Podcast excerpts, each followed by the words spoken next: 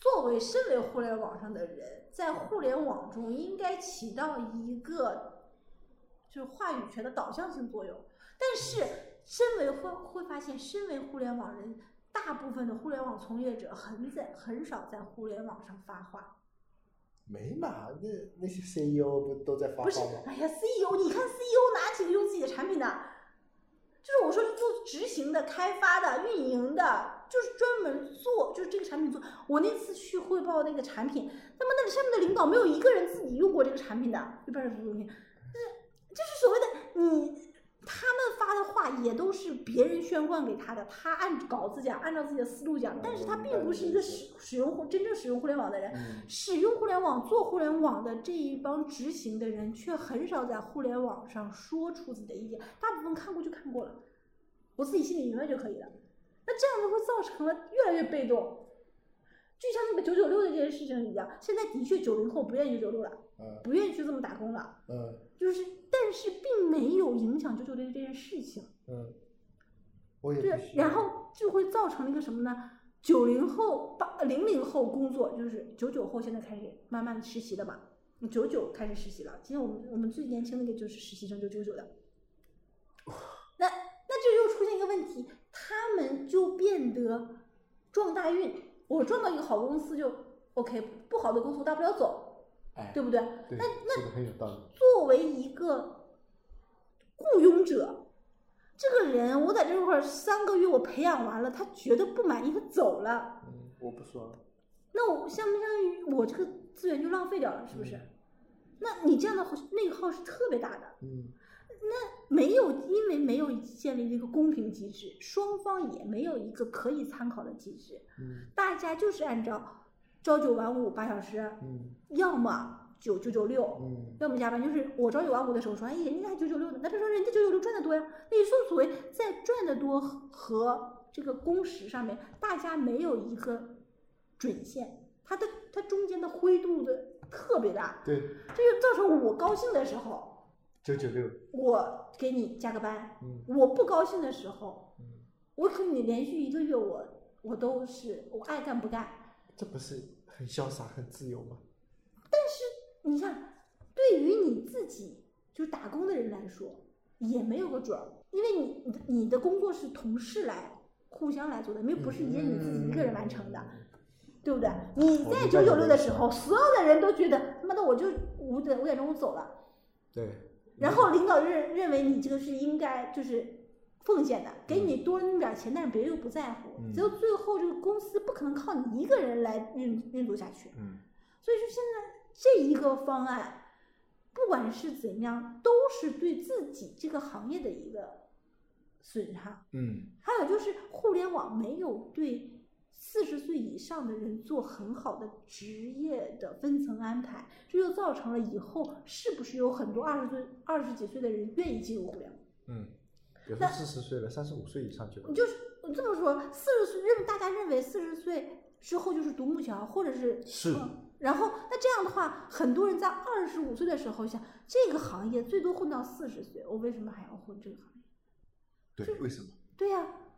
就是然后呢，他真的进入这个行业，他就变成抢钱的行为了，是不是？对啊。那抢钱是不是就是对这个行业更大的损伤？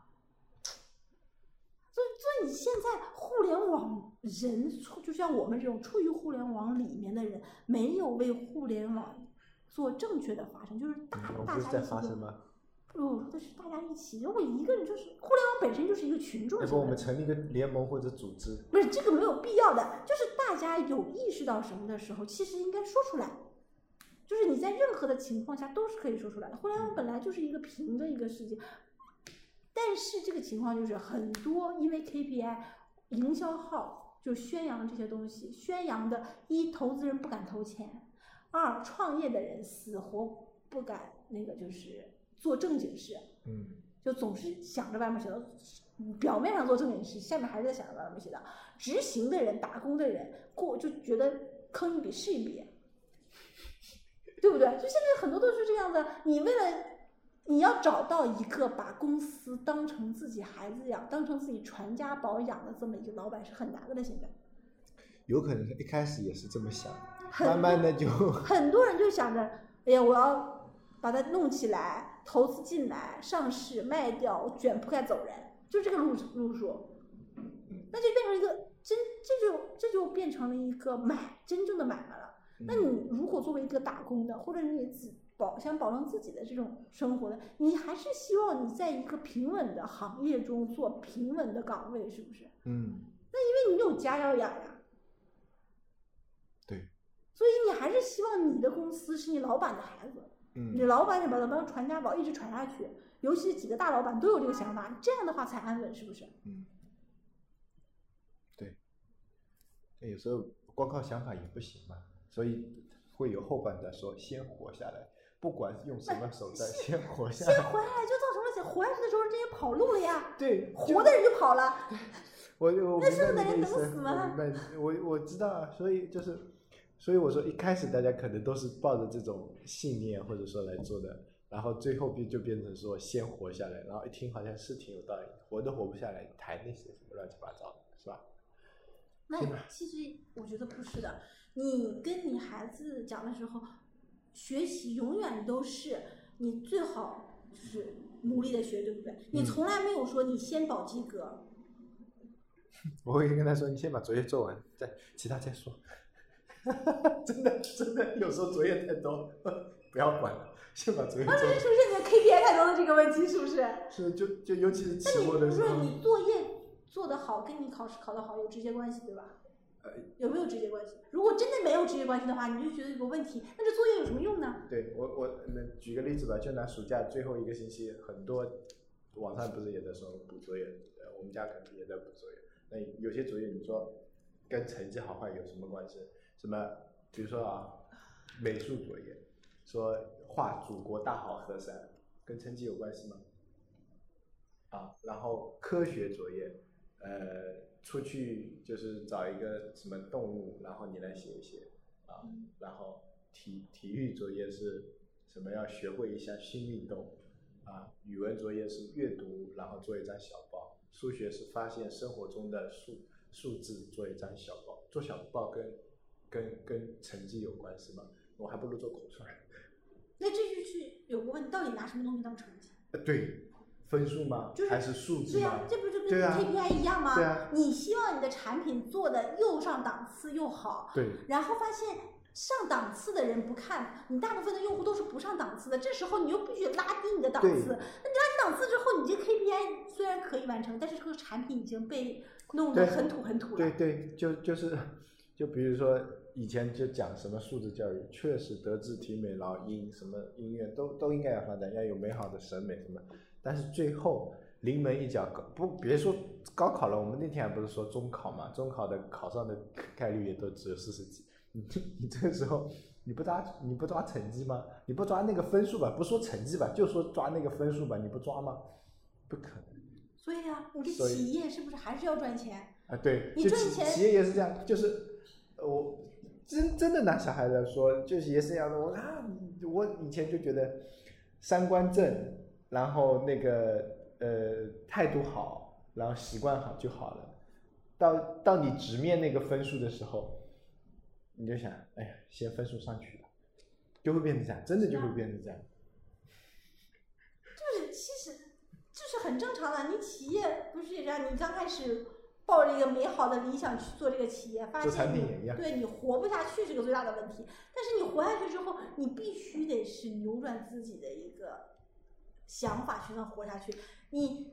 做着自己不喜欢的事情，然后你让这个企业活下去，那你第一个想是是不是我赚了钱之后就跑，啊 突然间就是不是？换另外一个企业啊。因为你一直为了赚钱才做着不心甘心不甘情愿的事情，那你嗯赚到了钱之后，你是不是要跑路？对，对，这这个逻辑正常呀。所以对为什么说一定要把它当孩子养？就是这个，你什么东西坚持，你的底线在哪里？嗯，你是不是会出现就是我宁愿做赔了、做亏了，我也不会改变？那嗯这就是有问题的。那你为什么要创业呢？你为什么不去做艺术家呢？做不了。